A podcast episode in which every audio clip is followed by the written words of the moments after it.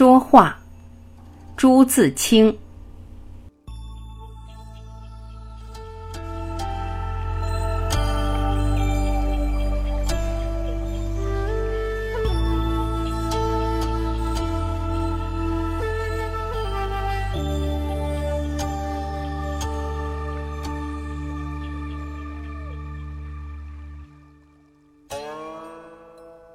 谁能不说话？除了哑子，有人这个时候说，那个时候不说；有人这个地方说，那个地方不说；有人跟这些人说，不跟那些人说；有人多说，有人少说；有人爱说，有人不爱说。哑子虽然不说，却也有那咿咿呀呀的声音，指指点点的手势。说话并不是一件容易事，天天说话不见得就会说话。许多人说了一辈子话，没有说好过几句话。所谓“辨识的舌锋”“三寸不烂之舌”等赞词，正是物稀为贵的证据。文人们讲究图属，也是同样的道理。我们并不想做辩士、说客、文人，但是人生不外言动，除了动就只有言。所谓人情世故，一半是在说话里。说话即使不比作文难，也绝不比作文容易。有些人会说话，不会作文；但也有些人会作文，不会说话。说话像行云流水，不能够一个字一个字推敲，因而不免有疏漏散漫的地方，不如作文的谨严。但那些行云流水般的自然，却绝非一般文章所及。文章有能到这样境界的，简直当以说话论，不再是文章了。但是这是怎样一个不易到的境界？我们的文章哲学里虽有用笔如蛇一个标准，古今有几个人真能用笔如蛇呢？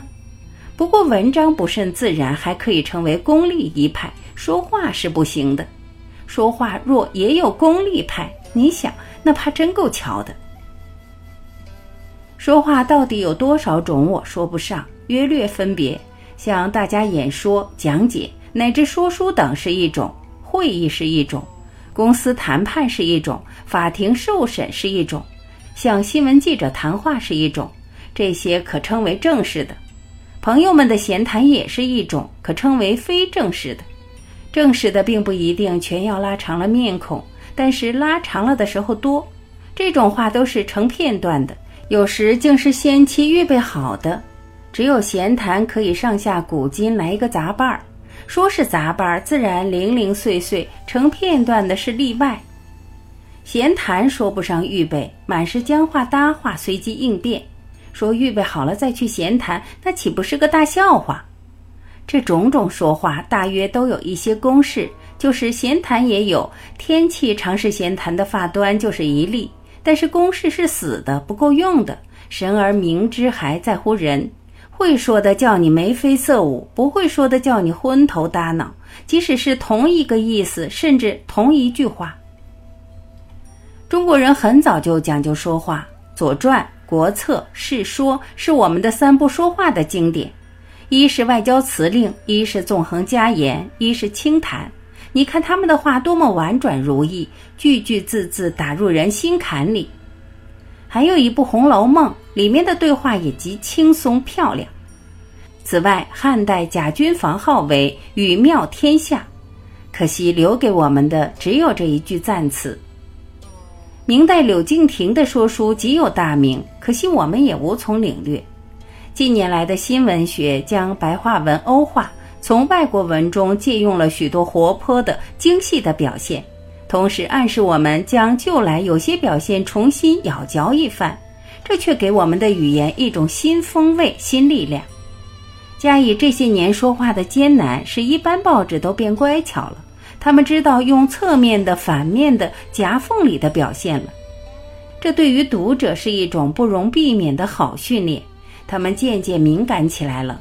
只有敏感的人才能体会那微妙的咬嚼的味儿，这使其说话的艺术却有了相当的进步。论说话艺术的文字，从前著名的似乎只有韩非的《说难》，那是一篇剖析入微的文字。现在我们却已有了不少的精景之作。鲁迅先生的立论就是的，这可以证明我所说的相当的进步了。中国人对于说话的态度最高的是妄言，但如禅宗教人将嘴挂在墙上，也还是免不了说话。其次是慎言、寡言、纳语言，这三样又有分别。慎言是小心说话，小心说话自然就少说话，少说话少出错。寡言是说话少，是一种深沉或真静的性格或品德。那语言是说不出话，是一种浑厚诚实的性格或品德，这两种多半是生成的。第三是修辞或辞令，至诚的君子人格的力量照彻一切的阴暗，用不着多说话，说话也无需乎修饰，只知讲究修饰，嘴边天花乱坠，腹中毛戟森然，那是所谓小人。他太会修饰了，倒叫人不信了。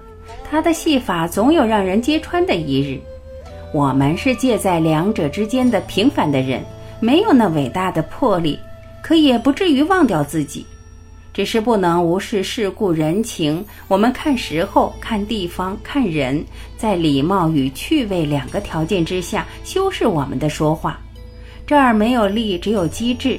真正的力不是修饰所可得的，我们所能希望的只是说的少。说的好。